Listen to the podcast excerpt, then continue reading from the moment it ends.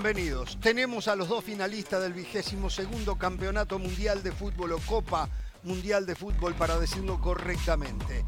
La selección de Marruecos hizo todo lo posible, hizo el gasto, se jugó entero pero no le alcanzó para vencer a una Francia que hoy parecía estar un poco aguantada y esperando para contragolpear y lo le alcanzó. Arrancando el partido se pone 1 a 0 y ya promediando el segundo tiempo más cerca del final hace su segundo. La verdad que lo de Marruecos fue un ejemplo de entrega, de pundonor y por momentos de muy buen fútbol. Una gratísima sorpresa. Lo de Francia es confirmar aquello que veíamos desde antes, que era uno de los favoritos para tratar de pelear por el título. El actual campeón del mundo tal vez tuvo una de las más flojas presentaciones de lo que va del Mundial. Con un Mbappé que apareció recién en los últimos 15 o 20 minutos, había sido totalmente anodino el juego del fenómeno número 10. Con un eh, Dembélé que arranca siempre muy bien y de a poco se va apagando. Y con la falta de un Rabiot que Fofana no pudo llegar, por lo menos con la energía que tiene el hoy jugador de la Juventus. Se viene la final que todos queríamos, esa es la verdad, porque allí están las grandes figuras. Messi encabezando a Argentina, Mbappé encabezando a Francia y toda la expectativa del próximo domingo para ver quién se queda con el Mundial. Francia aguanta y nuevamente repite el Campeonato Mundial de Rusia, Argentina, después de muchos años de frustración, logra conseguir lo que se le viene haciendo muy esquivo, todo puede pasar. Después de ver a Francia hoy y ver el último partido de Argentina, cada vez estoy más convencido que hay mucha paridad. La pausa. Volvemos.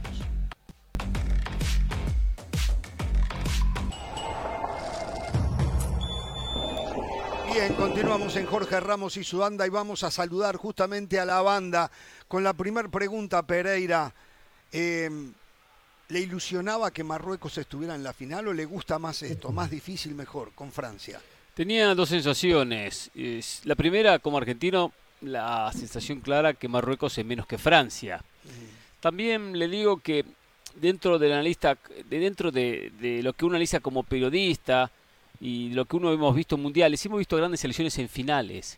Es un lugar prestigioso que no cualquiera ha tenido no cualquiera ha accedido a esa, a esa, a esa final. Marruecos tendrá que crecer mucho en su historia independientemente de este gran mundial para llegar a una final. No me convencía el fútbol de Marruecos para ponerlo en la disputa de una Copa del Mundo. No me imaginaba a Marruecos campeón del mundo. Independientemente de que Argentina sea el rival o no sea el rival. Eh, por eso me genera también un poco esa, esa sensación.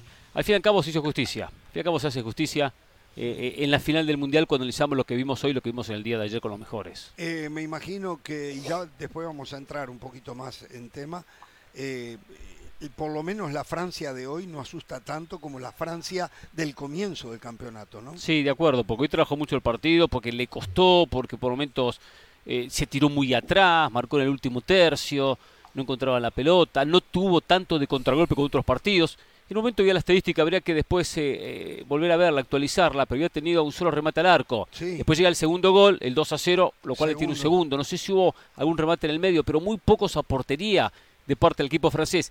Tomando en cuenta que al minuto 4, minuto 5 ya logra la apertura y se pone 1 a 0, se le acomoda el partido para manejarlo, para, para después ir ampliando la diferencia. Pero no pensé que le iba a costar tanto. Es decir, después de los primeros minutos dije, ah, lo gana con una gran facilidad. Eso es lo que yo pensé. Y no lo terminó ganando tan fácil. ¿Cómo le va del Valle? ¿Cómo está usted? A ver, un pequeño resumen de lo que vio y lo que piensa. Hola Jorge, Hernán, Carolina, un abrazo para todos. Eh, Francia encontró el gol bastante temprano porque qué importante es tener centrales que sepan con la pelota. El pase de Varane a Griezmann fue fantástico y después en el doble remate de Mbappé tiene la suerte que el rebote le queda a Lucas Hernández que define de manera notable. Después de ese gol, más allá de que Francia no pateó con dirección al arco, sí tuvo situaciones muy claras. La de Mbappé que termina eh, definiendo un poquito mal porque la pelota le queda atrás, el defensa la saca prácticamente sobre la línea. Y en la siguiente jugada, Giroud aparece completamente solo. Allí Francia estaba para dar el cachetazo, no lo dio, por momentos parecía que quitaba el pie del acelerador y en los cinco minutos finales del primer tiempo Vimos la reacción de Marruecos con esa chilena fantástica que se topa en el poste. En el segundo tiempo, Marruecos adelanta las líneas y lo hacía todo bien hasta el último tercio, pero no terminaban las jugadas. No le pateaban una sola vez al arco a Lloris. Llegaban, triangulaban, eh, sensaciones de peligro, pero no, nunca, pudo, nunca pudo poner en predicamento a esa defensa francesa. Y después esa jugada fantástica de Mbappé que termina con el gol eh, para sentenciar el partido. de ¿eh? manera merecida, Francia está en la final. Y sabe, Jorge, hmm. que es increíble. Yo nada más he visto ocho mundiales en mi vida. Este es mi octavo por, por mi edad. Y en cuatro de ellas he visto a Francia en la final. Es importantísimo. O sea, esta es la O sea, en las cuatro finales que ha estado. ¿Cómo? En las cuatro finales que ha estado. Claro, o sea, esta es la cuarta final, a eso me refiero, claro, de ocho mundiales que me ha tocado ver, que he tenido la dicha de ver, en cuatro de ellos Francia ha llegado a la final, es increíble. o sea, para el nuevo me gusta que cada vez eh, recurre más a la expresión suerte usted en el fútbol. Eh. Me acuerdo que hasta hace unos cuatro, cinco, seis meses atrás usted se resistía a la suerte, pero hoy, y está muy bien, está muy bien, me encanta, me encanta eso. ¿Cómo le va, señora?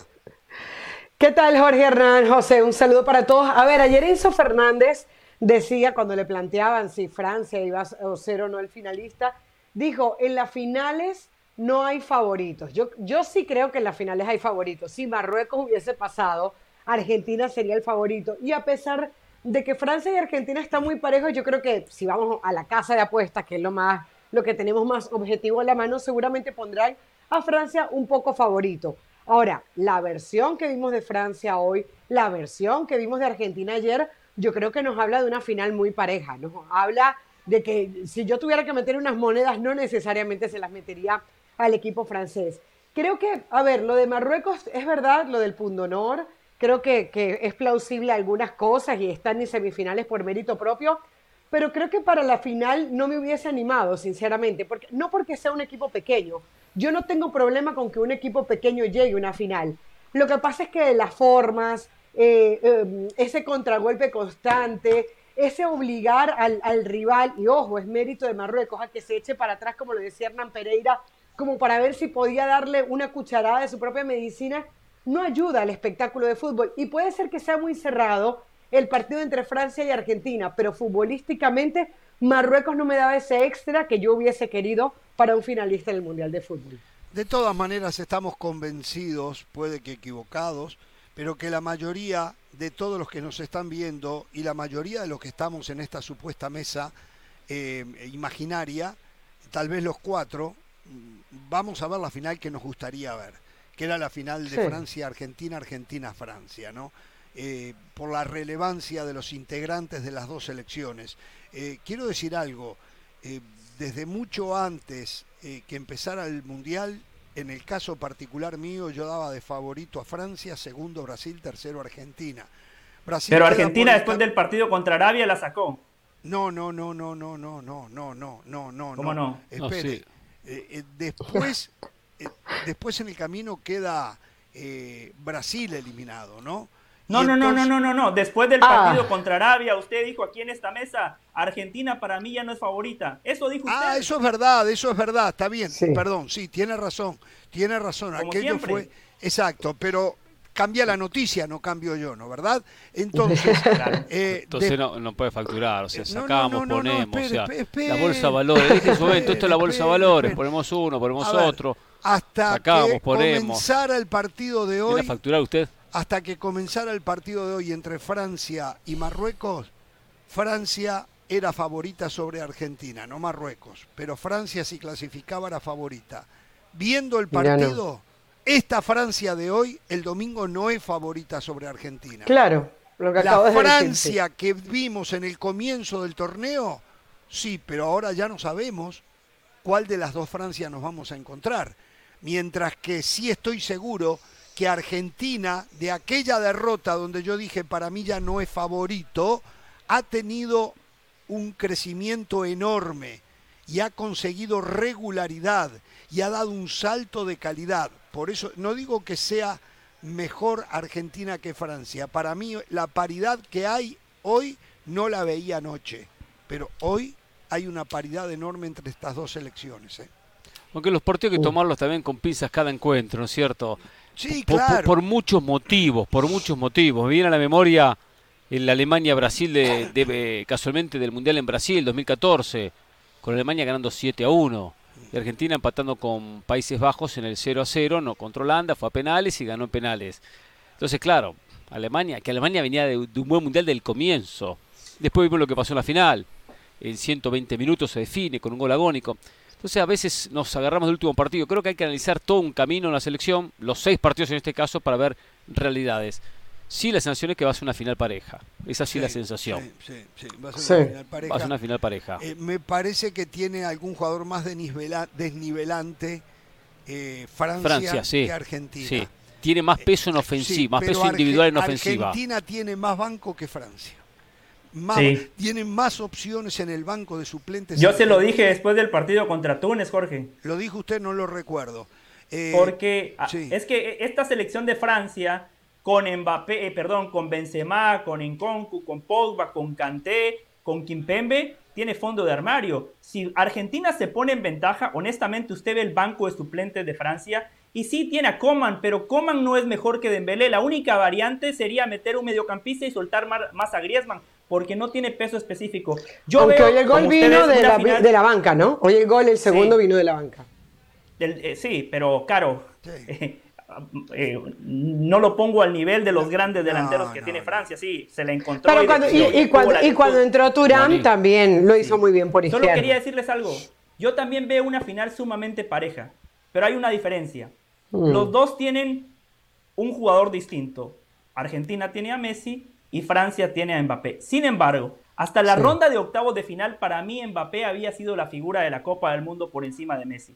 En los partidos de eliminación directa, puntualmente en cuartos y en semifinales, no es que Mbappé haya desaparecido, pero ya no fue ese futbolista que vimos en los primeros cuatro partidos. Y lo de Messi ha sido todo lo contrario, va en línea ascendente.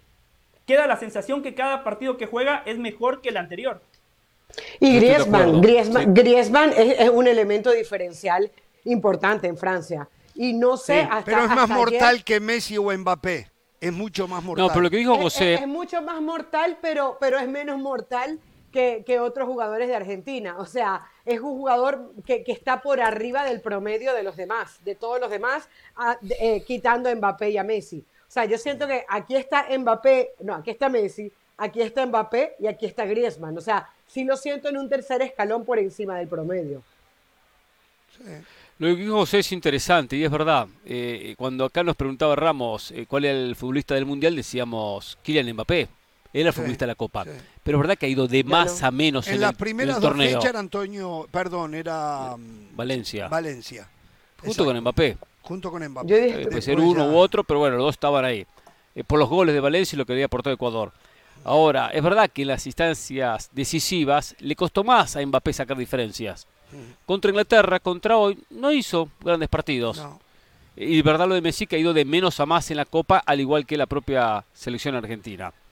Y Cuando uno, uno analiza los nombres ofensivos de Bar, Francia tiene mucho más, con Griezmann y con, con Dembélé. Sí. Hay que ver si tiene el corazón, el- la, la entrega de este equipo argentino, la solidez defensiva que mostró. Eh, Por ahí hay que ver y donde Argentina puede llegar a, a- a equiparar. Es un equipo que ha mostrado mucha concentración, muy, buenos rendimientos individuales, muy parejos los rendimientos individuales, sin tener las grandes figuras. Yo creo que hoy se fue con alguna preocupación de Champ, ¿eh? porque no es posible que estuvieran con el agua al cuello hasta que no logran el segundo gol. No es posible que no le encontraran la vuelta al partido. Se supone que el rival del domingo va a ser mucho más complicado que el rival de hoy. Por lo tanto, Deschamps va a tener que pensar muy bien, aunque no podemos esperar grandes cambios. Seguramente volverá Rabiot y seguramente volverá Upamecano, que no veo mucha diferencia con Koundé. ¿eh? Con, perdón, ¿cómo se llama el, el zaguero? que Con. Konaté. Konaté. Konaté. Koundé jugó sobre la Yo sí veo una diferencia Sí. importante. ¿eh? ¿Eh? Yo sí veo una diferencia. Creo Sí. que Upamecano es mejor eh, por varios motivos. Eh, es mucho más rápido. El juego de Conate aéreo es superior al de Upamecano, pero con la pelota en los pies, Upamecano en muchas selecciones podría jugar de, de volante de contención, porque le da una salida muy limpia al equipo.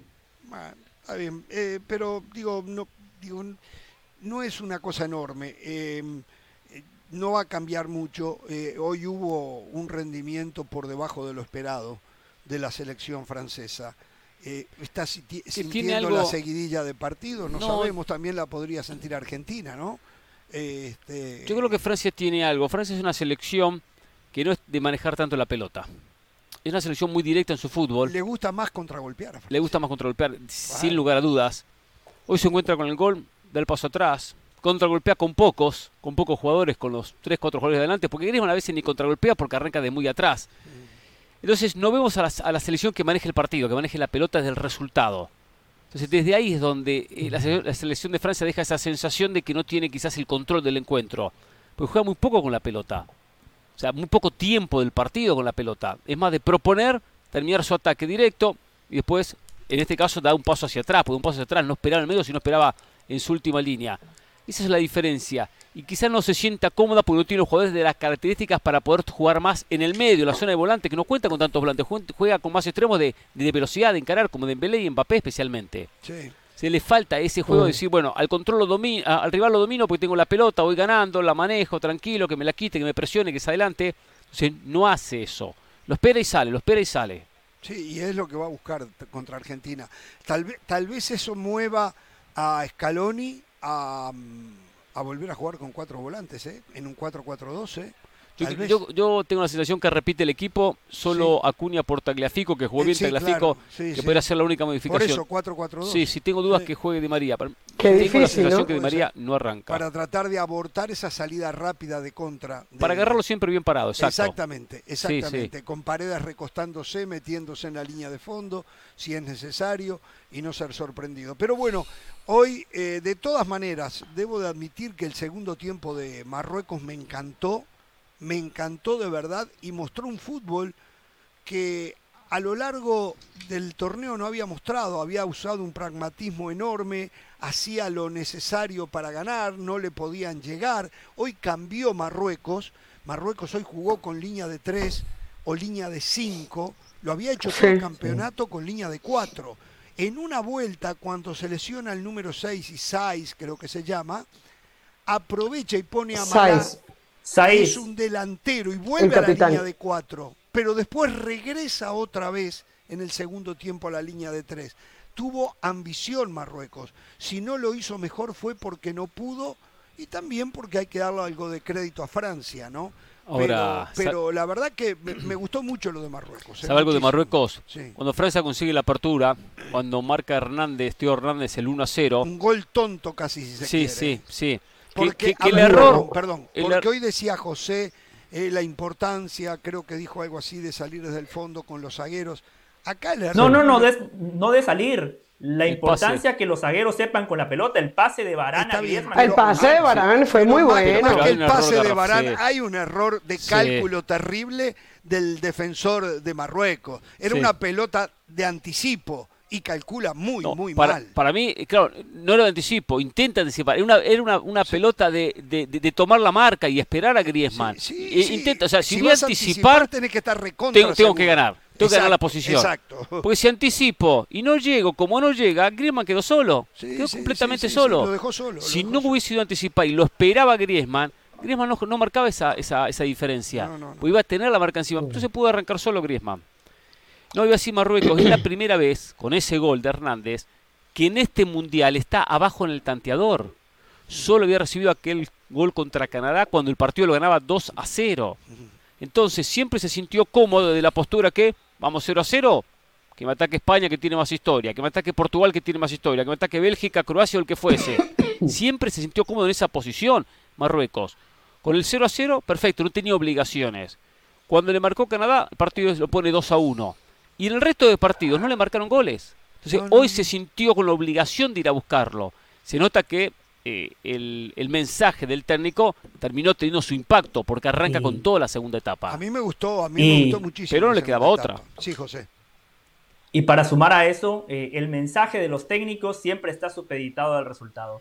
Dijo el técnico de Marruecos, ¿de qué me sirve tener la pelota si nada más voy a patear tres veces al arco, tirándole un palito a España, ¿no? Hoy Marruecos tuvo la posesión, 61% y nada más pateó tres veces al arco. O sea, no es que hoy Marruecos haya cambiado, cambió por necesidad. No estaba en el script. Cambia porque está perdiendo 1 a 0, es ganar o morir. Por supuesto que tenía que arriesgar.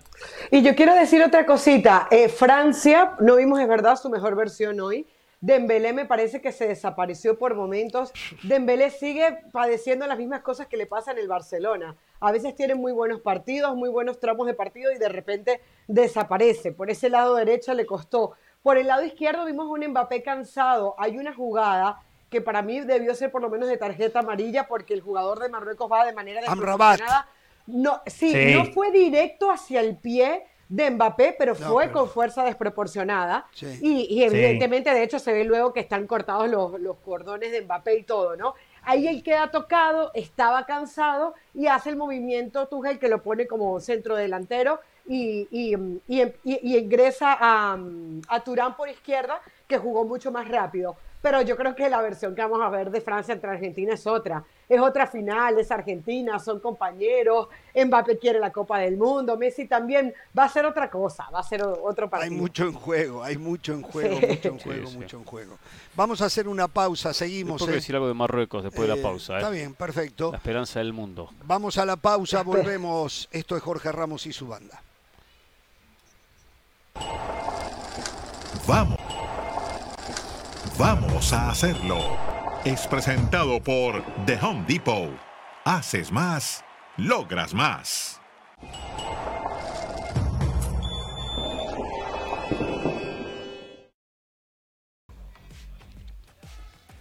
Muy bien, continuamos en Jorge Ramos y su banda. ¿Y usted quería decir algo de Marruecos? Sí, quiere decir algo de la selección marroquí.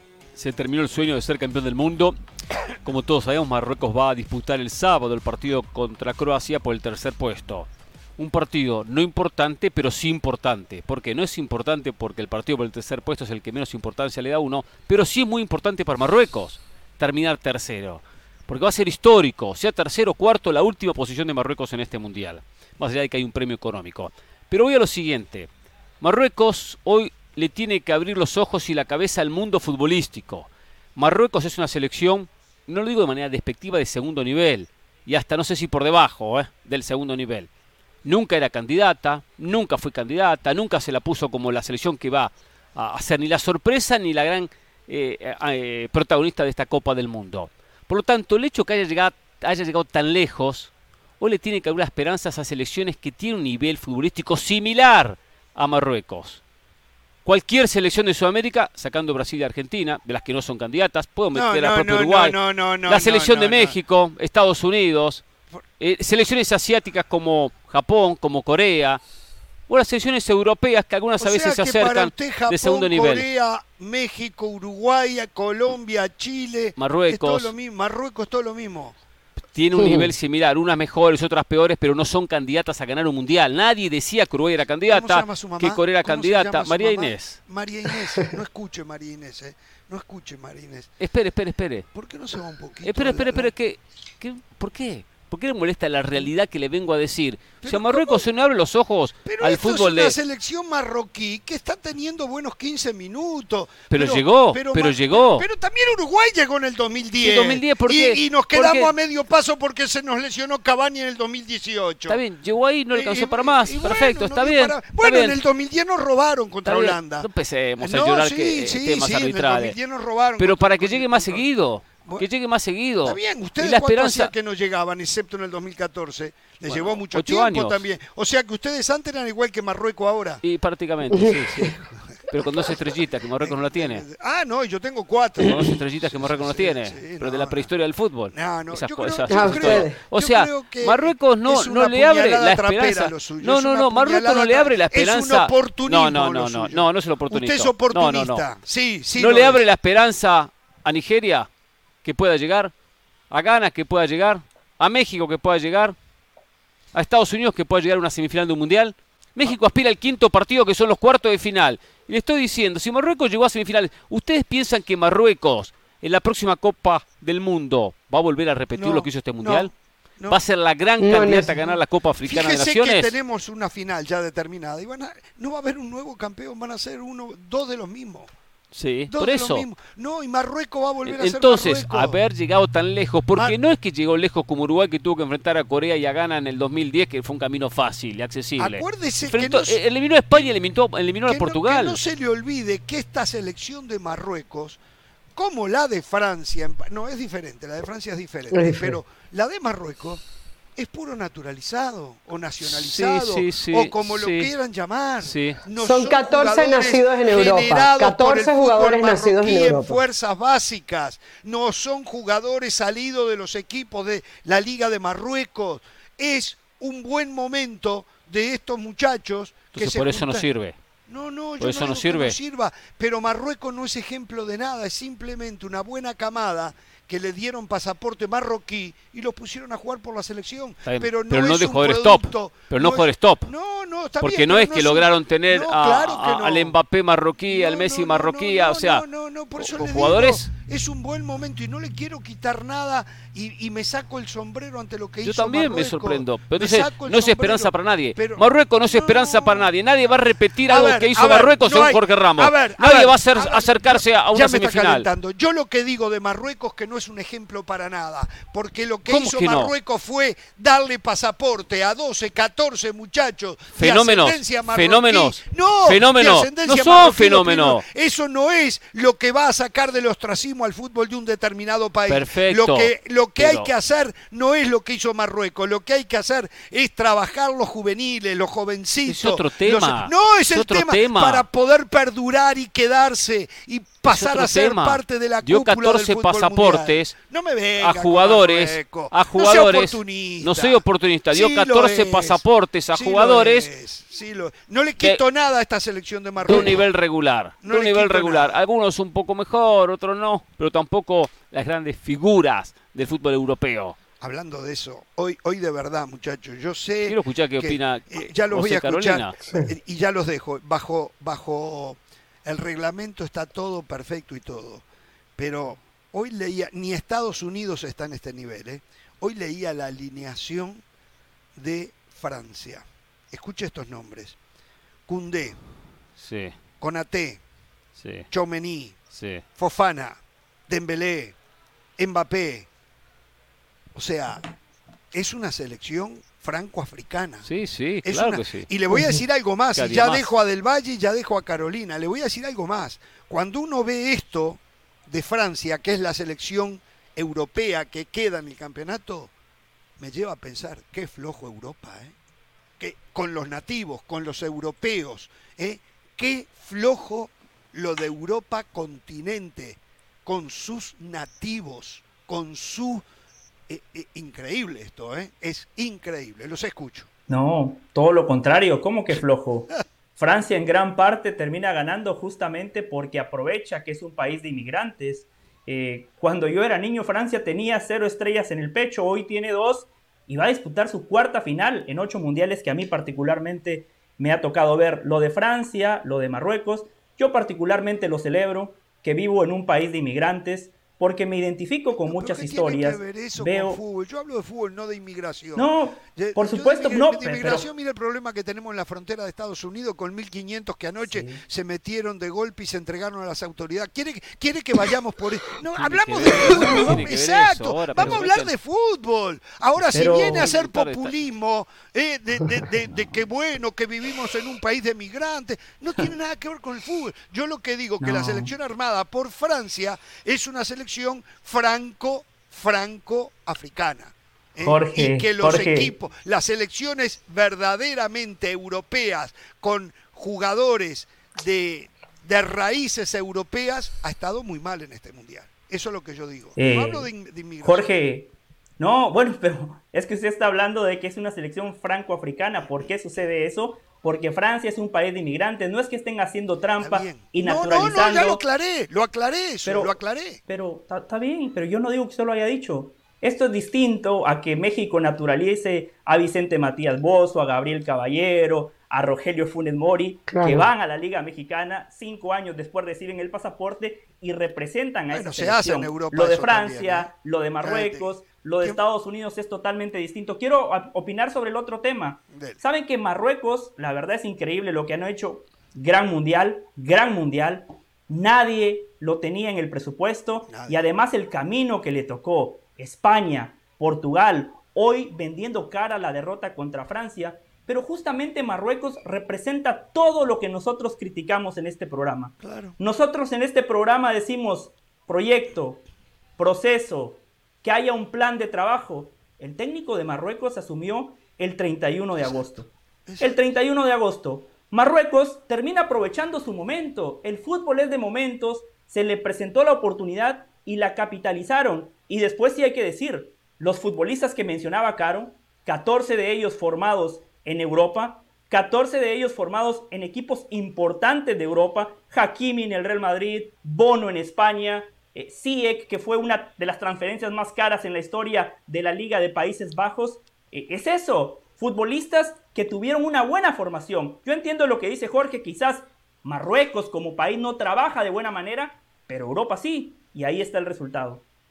Yo siento que son dos casos completamente diferentes, porque en el caso de Francia son jugadores que tienen raíces africanas, que tienen sus raíces argelinas, que tienen diferentes raíces y que luego, bueno, terminan creciendo en Francia y por supuesto se aprovecha de ellos como lo hace, por ejemplo, Estados Unidos para, para, para tenerlos. Además, no está oculto para nadie que quienes practican el fútbol y lo terminan practicando en alto nivel suelen ser jugadores de bajos recursos y muchas veces muchos de estos inmigrantes, independientemente que no quiero ser populista, son gente que viene de bajos recursos, sus papás amantes del fútbol terminan creciendo y representando a Francia. Ahora, lo de Marruecos es un caso diferente. Entiendo que ellos hicieron un, trabajo de scouting bien profundo, que se fueron para Europa, que se fueron para diferentes lados, para la misma África, y entonces empezaron ahí a observar a qué jugadores podían ir llevando, podían ir arreando para su selección, porque ellos, además que no se nos olvide, quieren organizar también el Mundial de 2030. Por ahí escuché a un federativo diciendo que supuestamente. Hay que ver si eso es verdad o se está aprovechando del buen momento de Marruecos, que dicen que bueno, que es para que sepan que su país es futbolero y está en la capacidad de organizar el próximo, eh, bueno, no el próximo Mundial de Fútbol, sino el de más arriba. Entonces yo creo que, y yo sí creo, Jorge, eh, Hernán y José, que estos jugadores deben sentir a, Marruecos. Ah, o sea, son, son jugadores, a ver, estaban leyendo que en España el 15% de los inmigrantes, eh, no, la segunda población de inmigrantes más fuerte es la marroquí. Y entonces de ahí sal, y entonces claro, de ahí salen todos estos jugadores que se sienten marroquíes. Entonces, a ver, formados europeos pero, no es pero que es lo malo, vivimos pero este es el mundo en el que vivimos, Jorge. O sea, es que la realidad es que ya, vamos a encontrar. ¿Sabes qué me dijo? Escuché una tontería en estos días, que los argentinos no eran argentinos porque provenían de italianos y porque provenían de europeos. A ver, es verdad que los, que, los argentinos tienen mucha influencia italiana. Bueno, pero a lo que voy es que hay una realidad de país a la cual no, se puede escapar y me parece que tanto Francia como Marruecos es parte de, de nuevo, de nuevo, lo de Francia es envidiable y es copiable. Lo de Marruecos, señor Pereira, no es copiable. Lo de Marruecos es un rejuntado de jugadores de ascendencia marroquí que deben sentir la, la, bandera, como dijo Carolina, todo, pero eso no es lo que uno quisiera para aquellos países que quieren dar un paso adelante. Yo no hablé nunca de cómo formó la selección Marruecos. no, no, porque usted vino, usted vino a decir acá, Pereira, de que es un ejemplo y que si Marruecos lo hizo, lo puede hacer México y lo puede hacer Uruguay, Colombia. Y no, no, no es así. Si hacemos un campeonato, Uruguay, Colombia, México, Marruecos mañana, ¿quién lo gana? Usted me dice que lo va a ganar, que lo va a ganar Marruecos, capaz que sale último Marruecos. Exacto. A eso voy. Exacto. Y llega una semifinal, por lo tanto, abre la posibilidad para que otros lleguen. Eso es ganar confianza, darse cuenta que se puede, que no es imposible, que simplemente hay que hacer las cosas bien en el camino. Yo no estoy cuestionando cómo consiguió los futbolistas. Si los naturalizó, no los naturalizó, si son de padres marroquí, madres marroquí. Yo no me metí en ese tema. Hablo de Marruecos, una sorpresa. Qué bueno que el día de mañana aparezca otra sorpresa y que algunos que de repente dicen, no, con suerte me meto en segunda ronda, ¿por qué no aspirar a unas semifinales como lo hizo Marruecos? O ganar una, selección como la española o la portuguesa. Eso es lo que hago referencia. Ahora, si se la pongo diferente, le cambio el tema, le voy a decir lo siguiente. Ya es otro tema, ¿eh? que quede bien claro, otro tema. Si no quiero pierder este, es otro tema. La fórmula que está utilizando Marruecos hoy, que no le inventó Marruecos, es copiada por prácticamente la mayoría de las federaciones en el mundo. Y voy a hablar La de la del Argentina, que scouting. tengo un problema de decirlo. Sí, ¿eh? sí, yo sé. Hablar del argentino tengo problema de decirlo. Garnacho, Garnacho, nació en España Sí. y va a jugar con la selección argentina. De padres Sí. argentinos. Nació en España, Claro. en Madrid, juega en el Manchester United. Va a jugar Que con la no se, selección no argentina. se crió en Argentina el muchacho. Mi hermano. es el reflejo del mundo hermano, en el que vivimos. mi es una hermano. realidad. Y está bien, yo no tengo problema con eso. Mi ¿eh? hermano Yo no tengo problema con eso. ¿eh? y mi hermana, Sí. tranquilo, No, no. tranquilo, porque ya lo conozco. el- mi sí, con hermano, Su hermana. Mi hermano, nació en Mar del Plata como yo. Sí, Está viviendo en Barcelona y tiene dos hijos nacidos en Barcelona sí, que juegan al fútbol. sí. Yo les conté que- salieron parecido al tío, por eso no van a llegar muy lejos Sí. seguramente. Pero si hubiesen sido tremendos jugadores, capaz que jugaban la selección argentina. Argentina tiene hoy una, una oficina en, en España buscando todos esos No, jugadores Uruguay va a lo hijos, mismo. Uruguay hijos de lo argentinos que se han ido a vivir a diferentes Sí. lugares del mundo. Sí, está bien.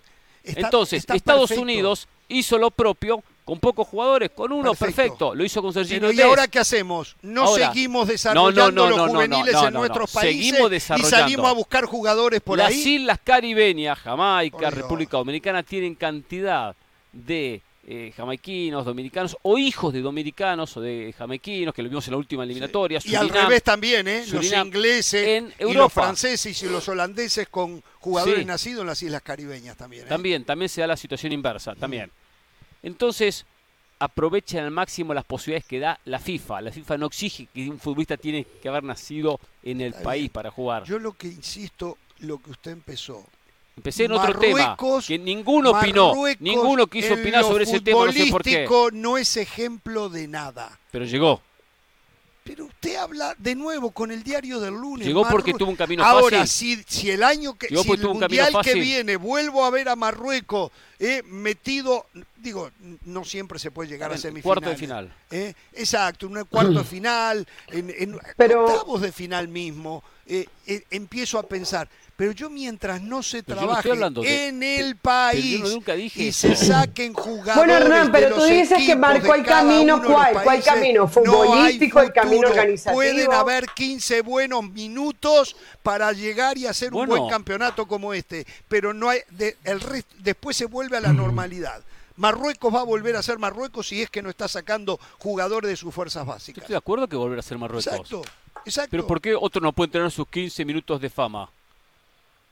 Aprovechen. Está bien. O pero sea, usted está en contra. Costa hablo- Rica en el 2014 tuvo sus 15 minutos de fama y llegó a los cuartos de final. Está bien. Y perdió en penales contra Países Bajos. Si no era semifinalista del Mundial. Sí. ¿Qué hizo después de eso? No hizo nada. Fue un desastre ahí en dos está, mundiales. ahí está. bien, pero yo estoy Ahí está. diciendo que por lo menos en el Mundial festejan. Y llegan a, llegan a una semifinal. Ah, Es que mi análisis no va por los festejos, lo suyo. Ah, no, no, no se festeja. Pero los marroquíes estuvieron aquí toda la noche de fiesta está durante bien, 25 tienen días, derecho, todos pero- los días, pero yo y no viene usted ahora a decir que no, no, no importa de la fiesta, festejos. Yo no acá importa la tengo que fiesta, los hablar tipos de disfrutaron. fútbol, Pereira, tengo que hablar El de presidente fútbol, de la Pereira, federación regaló acá. 13.000 entradas para, para los marroquíes y salieron 30 aviones en el día No, de no, ayer no, o antes de no, ayer. No los dejaron bajar acá, al final creo que vinieron siete nomás. Bueno, creo está que algo bien. de eso, no sé. Habrán regresado. Sí, 23, sí, no sé. cierto, cancelaron Entonces- muchos aviones. Entonces no tiene, entonces estamos en contra que un país como, No, no, no, lo que Marruecos estoy en festeje. contra que usted que festeje. sea oportunista y que porque Marruecos tuvo un gran mundial venga a ponerlo de ejemplo para seguir. No hay nada para seguir de Marruecos. Marruecos no tiene un proceso, lo decía José del Valle, tuvo un, un técnico que llegó en agosto, llegó, que por cierto No. francés, ¿eh? lo han Sí. naturalizado eh, marroquí. Llegó en Correcto. agosto. Entonces, ¿de qué estamos? Por Entonces eso. terminemos. Jorge, que- La improvisación, Jorge. pero no defendió el proceso. Usted no sabe eh, escuchar. eh, Es, improvisación lo de Marruecos, sí, lo llegó. escucho. Sí. Independientemente de cómo se dio, sí lo tienen que aprovechar como una oportunidad para construir a futuro. Porque ha habido muchas selecciones que han llegado a una semifinal. Eh, Es más, le podría nombrar en los últimos años Bulgaria. Llegó a una semifinal. ¿Qué pasó con Bulgaria después? Absolutamente nada. Turquía llegó a una semifinal. Corea del Sur llegó a una semifinal. Aquí el ejemplo tiene que ser Croacia. Croacia, que Sí. tuvo un camino similar al de Marruecos, porque en, previo al Mundial de 2018, Dalic asumió como entrenador el 30 de octubre de 2017, ocho meses antes de que arrancara la Copa del Mundo. Tampoco había proceso. Pero ¿qué tenía Croacia como ahora tuvo Marruecos? Buenos futbolistas. Futbolistas que juegan en buenos equipos de Europa. Algunos de ellos en la élite. Tuvieron una Copa del Mundo fantástica. Y ahora con Dalic, que tuvo el proceso completo, vimos la culminación de ese proyecto deportivo. Una selección croata que en algunas posiciones, por algo normal, tuvo que llevar a unos nuevos futbolistas, algunos se retiraron como Rakitic, mantuvo una idea de juego, siguió potenciando sus estructuras y vuelve a repetir en una semifinal. Creo que ese tiene que ser el ejemplo. Lo que hice, cómo me sirve para construir y que no sea nada más la excepción a la regla. Hmm.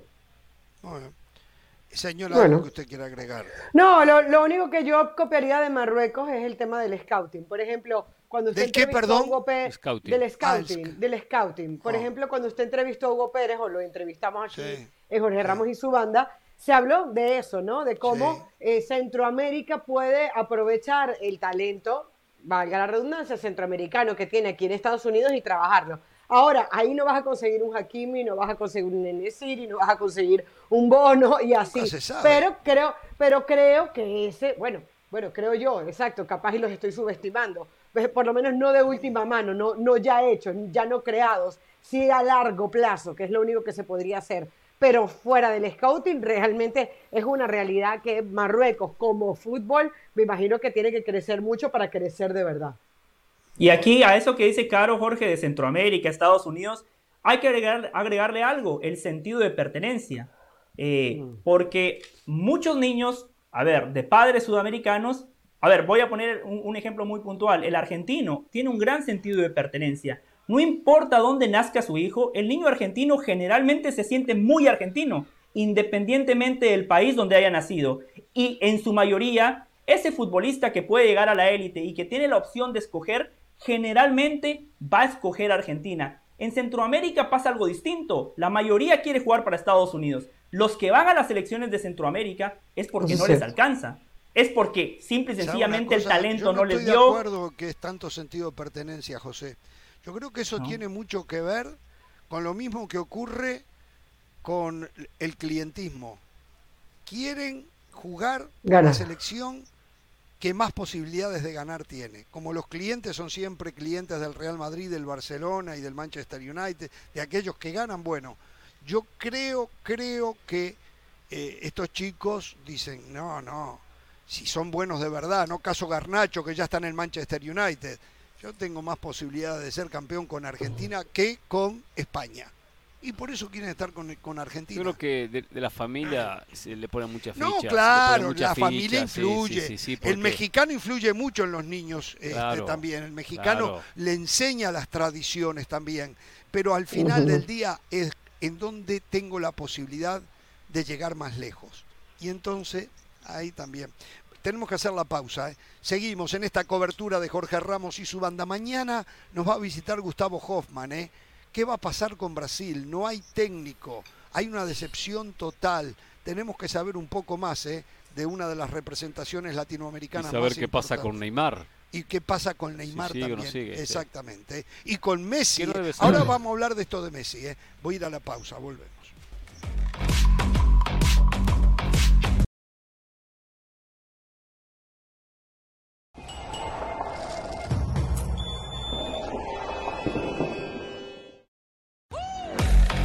Continuamos en Jorge Ramos y su banda en esta cobertura especial mundialista desde Qatar y seguimos escuchando sus opiniones en esta previa de paso a la gran final. Y nuestra pregunta de hoy es, ¿Argentina ha sido el mejor equipo del torneo? Sergio dice, sin duda, la manera en el que juegan juntos y siguen para adelante me ha dado orgullo de ser argentino. Sergio debe de estar orgulloso de esta selección sin duda. Tavo, en mi opinión el mejor equipo hasta ahora ha sido Francia. Bueno, es discutible, Francia también. Yo creo que Francia llegó como favorita y, bueno, y ha hecho bueno ese pronóstico. ¿eh? Vidal, hubo muchos equipos buenos en este mundial. Como equipo Marruecos ha sorprendido, pero yo creo que Francia es demasiado fuerte. ¿Fuerte para quién? Ya lo veremos, Vidal. Gracias. Luis, sí, la albiceleste es muy habilidosa y va a dejar la vida ante su rival en la final. Muchas gracias por todos sus comentarios. Sigan enviando sus opiniones en todas nuestras redes sociales. Por ahora, pausa y volvemos con más desde Qatar aquí en Jorge Ramos y su banda.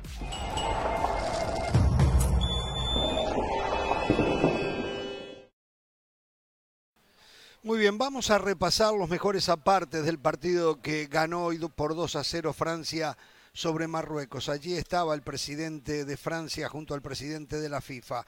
Y esto en el arranque, ¿eh? dos remates de Mbappé después de que se equivocaba en un anticipo un defensor de Marruecos y Hernández que en un gol digo, si se quiere, no, no sé si decirle un gol tonto, pero un gol evitable para los marroquíes se pone arriba y ahí creíamos que se iba de largo, ¿no? Sí, hizo poco Bono en el gol, que sale a intentar achicar el ángulo, pero sí, eh, fue, fue, un gol extraño. Aquí bien Hugo Lloris en este remate, creo que era de Amrabat, no estoy 100% seguro. Y después, este pelotazo largo, mire Mbappé allí a toda velocidad, la potencia que tiene, el remate. Y no era Mbappé, eh, perdón, era Giroud, era Giroud, sí, Giroud, perdió, se lo perdió afuera.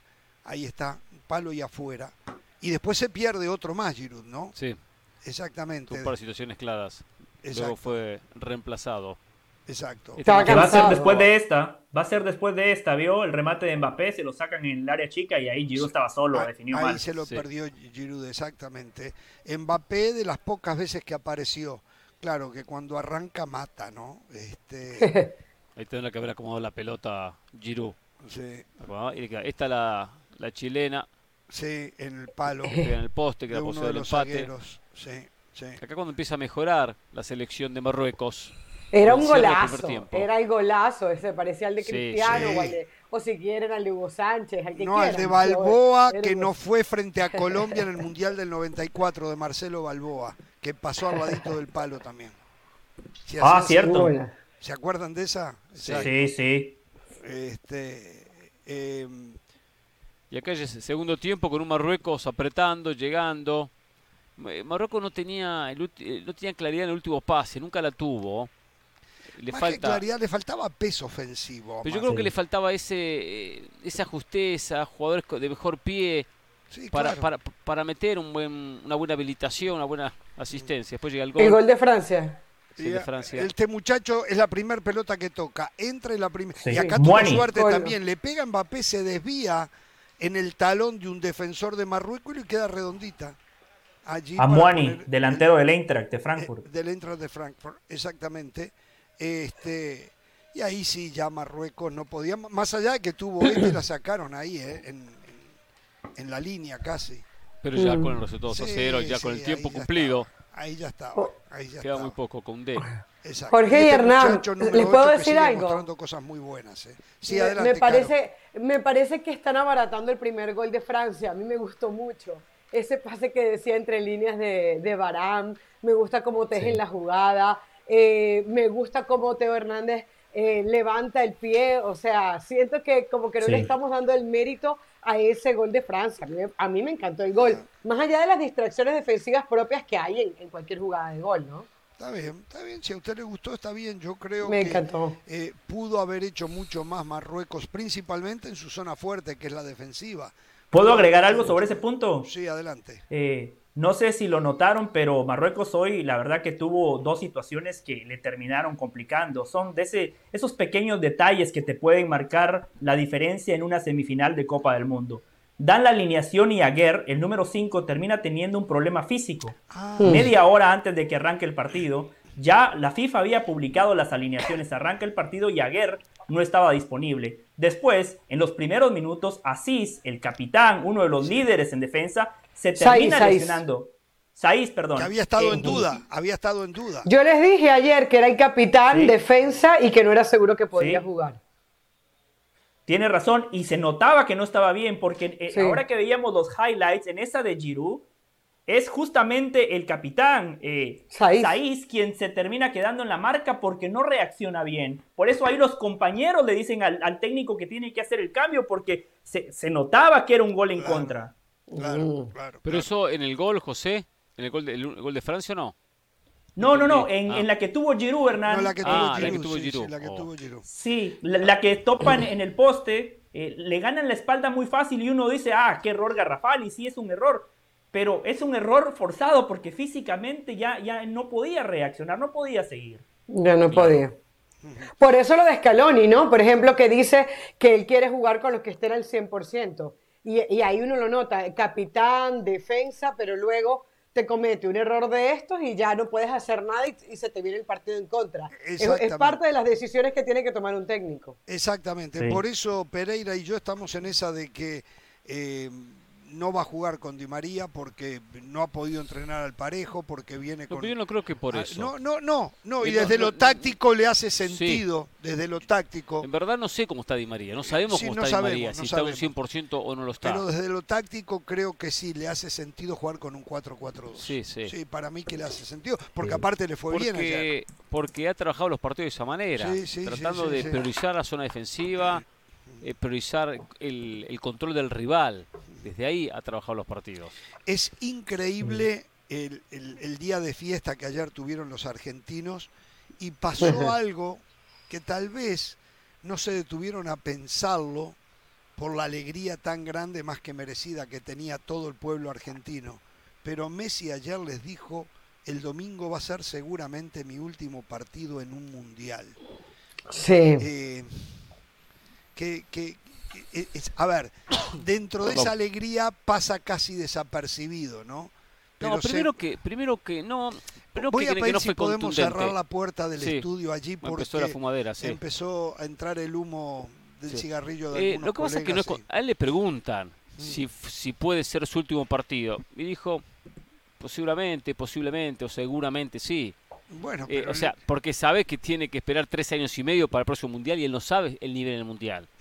Ahora, si él en el 2026 está en condiciones y sigue haciendo cierta diferencia en la cancha, lo va a jugar. sí. Si está bien, pero él no sabe si va a llegar, no yo sabe cómo yo va a llegar. creo que si es campeón Ahora. el domingo no juega más. Eh, por lo menos no juega No. más un mundial. Si Escalón Se sigue tiene como que ir como campeón, se tiene que ir como campeón. a ver, una vez po- estamos analizando lo que va a hacer o lo que haría usted, porque son cosas diferentes. A mí lo que lo que haría usted no me interesa. Bueno, no, pero Se tiene como campeón. lo que O yo sea, le digo, espera una cosa, yo- a mí no me importa que a usted no le interese, pero al a público la gente sí. le interesa, no, a la gente no. interesa Lo que va a hacer él no lo a sabe usted, no lo sé, yo no lo sabe pero nadie. podemos yo especular con lo trato que va de a hacer. pen- y es lo que estoy haciendo. no, no, usted sí, Eh, yo, yo, yo no jugaría más. Yo me iría como campeón del mundo no, si gana no, el mundial. Yo no, yo no puedo sea, ganar, yo no puedo ganar ni, ni, No, a, que ni a las usted en lugar de canicas puedo Messi, ganar. usted en lugar de Messi. Exacto, yo analizo lo que él haría y me parece pa- a mí que se tiene que ir en ganador de O todo. sea, para usted él se va si gana el mundial. Si gana el mundial, sí. Para mí no. No, Digo, si gana el mundial, gane Mundial, eh, mundial. No, sí, Copa sí. América puede que la juegue en el 24, ¿eh? Mundial, hablo de Pero se mundial. va de dónde? De Argentina, no se va si, si juega la Copa América. No, le ¿De estoy dónde diciendo se que va? no juega más mundial, Pereira. Bueno, pero vamos, ok, a ver, a ver, a ver, seamos claros. Pero sigue jugando la selección, Sí, la Copa América. está bien. Llega a- al 2024, juega Copa América. Vamos a suponer que sigue rindiendo. No al nivel de ahora, pero sigue rindiendo y haciendo una diferencia. Y aguanta el Mundial 2026. ¿Por qué no lo va a jugar? Porque a lo mejor está cansado de Ah, tener a lo toda la cansado. presión que tiene que La pasar. presión ya, si, si sale Eh, campeón del mundo, se pero lo saca la aparte no lo va a jugar porque ganarlo dos veces es sumamente difícil, no es que sea imposible, y se va como ganador. Se va Pues, pero como entonces tendría que ganador. si ahora no como- se entonces, va. ¿para qué? Pero si juega la Copa América y la pierde, Sí, entonces no se va sí. como ganador para el caso. De repente no juega la Copa América tampoco. Yo lo que estoy más seguro es que no juega el Mundial que viene si es campeón, ¿eh? Si es sí, campeón. sí, sí, si es campeón, Si no es está claro, campeón, si es ¿eh? campeón. Si es Ahora, campeón. si no es campeón, Yo lo veo de otra manera. Que quizás también se termina yendo. O sea, acaba que no es campeón y dice, ya está, busqué, intenté, hice lo imposible, Sí, estoy sí, caliente, sí, sí, estoy sí. caliente, ya me voy, ya está, cierro Sí, el capítulo, sí. listo, no quiero jugar una copita ni estar con Bueno, la pero acuérdese lo que pasó con Maradona. ¿Se acuerda que para ir al repechaje contra Australia lo tuvieron que rogar y volvió? Sí, sí, sí, Eh, pero A lo mejor después le terminan rogando y fue- vuelve. fueron diferentes, sí. Pero Es si que es, nadie campeón sabe, no creo que le vayan primero, a rogar más. que nadie sabe, nadie sabe cómo va a estar en el 2026, nadie lo sabe, nadie. No. Entonces nadie puede Pero- calcular en el pero yo no 2026. estoy diciendo No, esto porque no, pueda diciendo, estar él yo lo estoy diciendo. físicamente. No me agreda, Pereira. Por- yo no lo digo Que no porque no pueda estar bien físicamente. Lo digo porque ya llegó a lo máximo. Ya está. Mm, mm. Está bien. Por Yo el contrario. Él disfruta la selección, él disfruta la sé que selección. la disfruta. Entonces la sensación es que no va a dar un paso al costado hasta que él sienta que ya no está sumando nada. Y todavía sigue sumando y sigue sumando mucho. Entonces, gane o pierda, gane o pierda, él va a querer seguir jugando. Capaz que se tome un tiempito, de repente no, unos meses, como hizo la otra vez. La sensación es que va a querer seguir jugando mucho más si sigue este grupo y si sigue Scaloni. Va a seguir jugando. Yo, yo lo tengo... disfruta, lo, lo está, está disfrutando la selección. Yo tengo dos aportaciones muy puntuales. Yo recuerdo eh, 2018 aquí en esta misma mesa, cuando Argentina pierde contra Francia en octavos de final, había como un consenso, un entendimiento entre nosotros, uh, fue el último gran mundial de Messi, ¿no? Porque decíamos, va a llegar con 35 el próximo mundial, y la verdad que la está rompiendo. Físicamente está bien, se preparó para esta Copa del Mundo y ha, sobrepasado nuestras expectativas de acuerdo a lo que pensábamos en el 2018. Entonces, puede ser que cuando llegue el 2026 Messi todavía todavía tenga muchas cosas para ofrecerle a su selección, pero independientemente de eso, independientemente de lo que pase el domingo, Messi está disfrutando finalmente con la selección de Argentina. Hasta el año 2016 era un jugador discutido hasta por sus hinchas, hasta por los argentinos, que no canta el himno, eh, que es pecho frío, lo decían más muchos argentinos que gente de otros países. Cuando Messi renuncia en esa Copa América Centenario, después vuelve, el 2018 un proceso convulsionado, múltiples técnicos, lo que pasa con San Paoli. En este proceso Messi finalmente ha podido no nada más ganar, disfrutar. Lo que decía Valdano, está maradoneando el Mundial. Bueno, es la versión más cercana a Maradona que hemos tenido. Lo que genera. He hablado con muchos de mis amigos argentinos que disfrutaron a Maradona y me decían, José, lo que me generó Maradona también me lo genera Messi. Eh, es más, una, una colega argentina lo que le dijo ayer fue fantástico. Sí, fue y Messi fantástico. creo que genuinamente se emocionó. Yo creo que Messi sabe lo que está generando en el hincha argentino y él lo está disfrutando. Yo creo que va a seguir con la selección. Ojalá que así A sea. ver, con- la selección, lo sí. estamos especulando. Lo único que tenemos es que Messi anoche dijo, el domingo va a ser seguramente mi último partido en un mundial. Exacto, exacto. Es- es Yo lo por más, eso, a ver. lo más exacto. cerca a lo que pueda pasar que tenemos hoy. Exacto, o sea, él dijo, no creo que me dé, dijo literalmente, no creo que me dé. Son muchos años y seguramente el del domingo va a ser mi último partido en el Mundial. O sea, a ver, ¿quién mejor que uno se conoce para saber Exacto. físicamente hasta dónde puede llegar? Aparte, todos sabemos que Messi está dando un extra. Messi si tuviera que jugar un torneo cada año de este de esta calibre no lo pudiera No, hacer. No lo pudiera hacer porque no te da mentalmente, no te da físicamente, o sea, él está dando mucho más de lo que puede. Yo creo que todos estamos claros, estaba viendo cómo terminó Messi Rusia 2018, un gol, dos asistencias y una amarilla en 360 minutos de juego, eh, después de que pierden contra Francia 4-3 ese último partido. Lo de Messi hoy es extraordinario, pero sinceramente no creo que vaya a llegar al próximo Mundial. Quedando campeón o sin quedar campeón, porque ya él, aparte, él- en algún momento la familia lo tiene que disfrutar más, en algún momento él se va a dedicar a eso. No, no, no creo, sinceramente. Ahora, yo creo que una cosa, eh, todos coincidimos que pensamos que no va a llegar al 2026 por el físico y por su manera de jugar. Sí, por lo Pero- que él dijo. Exacto, por lo que él dice. Él piensa que no va a llegar por el físico. Pero Ajá. si, el físico- si el físico lo acompaña, que va a ser difícil, él lo juega. Si es campeón, Sí. no estoy O sea, él, él lo habla por el físico, porque todos decimos, ya, ya con la edad que tiene, con 39 va a ser muy complicado. No, porque te digo porque 38, Pereira, ¿no? Pereira, te digo por qué, porque mira cómo remata en la frase. Dice, y terminar de esta manera, sobre todo si es campeón, ¿no? Es lo máximo. O sea, él le pone el ingrediente Claro. físico Ah, y luego ahí- dice, ahí y terminar de esta manera. Dice, le preguntan puntualmente, ¿el domingo va a ser el último partido, tu último partido en un mundial? Y él dice, sí, seguramente que sí. Son muchos años para el siguiente y no creo que me dé. Y terminar de esta manera es lo máximo. O sea, lo que le acá- pone el yo no sabía eso, lo que acabo de decir, si es y puntualmente si es campeón, ya está, es lo máximo, se terminó, se terminó. Pero al- eh, todo esto surgió porque digo, lo dijo en un momento que por suerte los argentinos no se dieron cuenta, no, estaban muy contentos, ¿eh? estaban muy alegres y entonces eh, seguramente lo dice después de ser campeón en un mes y sería un golpe terrible para los argentinos el saber que ya no va a jugar más con la selección. Es un golpe de realidad. Se disipó, se disipó el, el- el mensaje que mandó. ¿no? Pasa, los argentinos Y- y- eh, estamos esperando que juegue el domingo. Sí, que juegue el no, domingo. no, ya sé, ya sé, ya sé. O sea, yo deseo que Argentina Y- sea campeón. ¿Puedo, puedo esperar 36 años? Yo deseo que gane el campeonato el domingo. Después puedo tomar una pausa de 36 Está bien, años. está bien, está ¿Qué bien. problema? Mira una cosa, hablando Llego, de ¿no? eso, hablando de eso. Sí, sí, llego. Perdóneme, Sí, antes- usted no sí, puede antes comprar bananas verdes ya, Pereira. Perdón, Sí. ¿Para José. qué quiero las bananas verdes? Me, me quedé con un comentario que no, no lo quiero dejar pasar. Eh, reitero, Messi nos polariza tanto, nos condiciona tanto y recién decíamos lo de Di María, ¿no? Una lástima. Si no, si no juega porque está mal físicamente, porque no está al 100%, se perdió la final de 2014. Eh, yo creo que eh, eh, si el fútbol da revanchas, si el fútbol da segundas oportunidades, qué, ser- qué lindo sería poder ver a Di María. Si es titular, mejor, o si no, por lo menos que juegue unos minutos. Lo que le ha dado Di María a la selección, porque aplaudimos el compromiso de Messi, pero ahí, a- a- cuando hablamos de compromiso, no hablo de, de- de quién es mejor, de cualidades técnicas, tácticas. El compromiso de Di María, fantástico. En televisión nacional, en Argentina, llamando a Scaloni, llorando, pidiendo, suplicando que lo convocaran nuevamente a la selección, porque cuando arrancó el proceso con Scaloni, Di María no era tomado en cuenta. Uh, y el tipo está aquí. Sí, perfecto. Ahora voy a hablar de algo de eso. Cuando, Igual, tomó el- eh, cuando empezó el proceso Scaloni, sí. Igual la, la sensación que Di María no pasa hoy por un aspecto físico que no jugaría.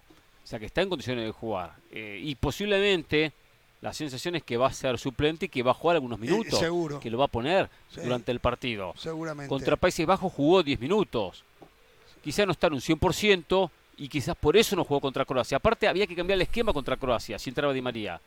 Y no es de Mm. cambiar mucho. Cuando cambia, cuando cambia Scaloni, pasa a línea de 5. Vamos a hablar de Scaloni al volver de la pausa. ¿eh? Le hacemos la pausa y volvemos.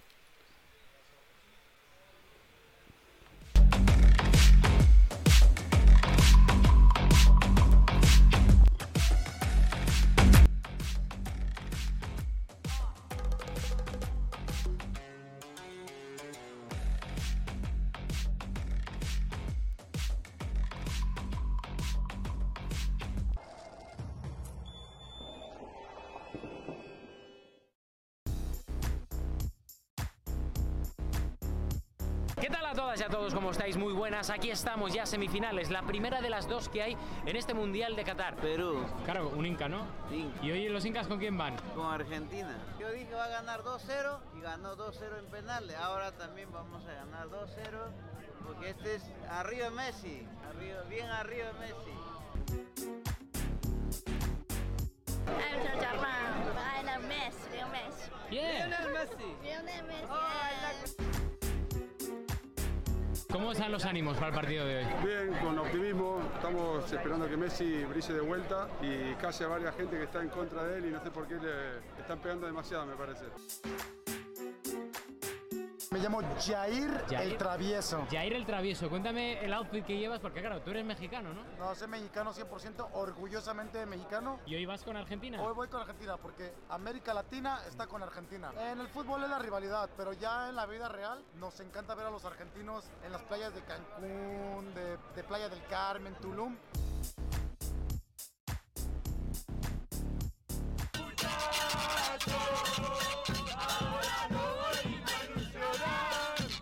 Hoy pasamos, hoy pasamos a la final. Si Dios quiere y el Diego que está allá arriba nos va a bendecir para que ¡Vamos, loco! ¡Salgamos de la pista, viejo! ¡Vamos!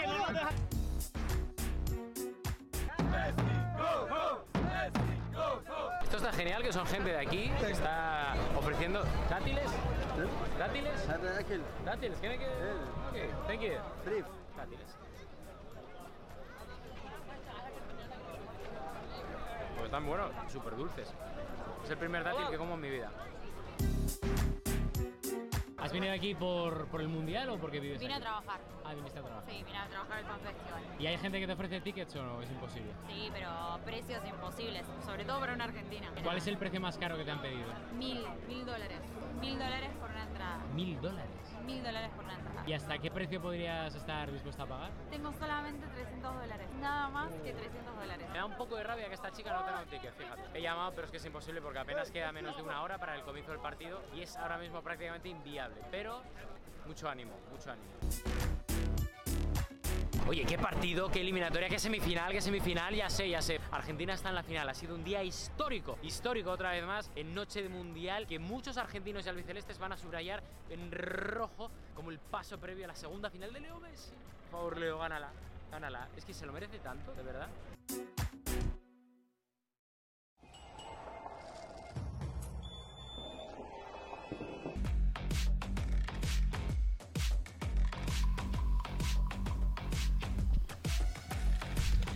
Bien, volvemos. Eh, ¿Saben que saben quién es el, el jugador al que más le han pegado en este mundial?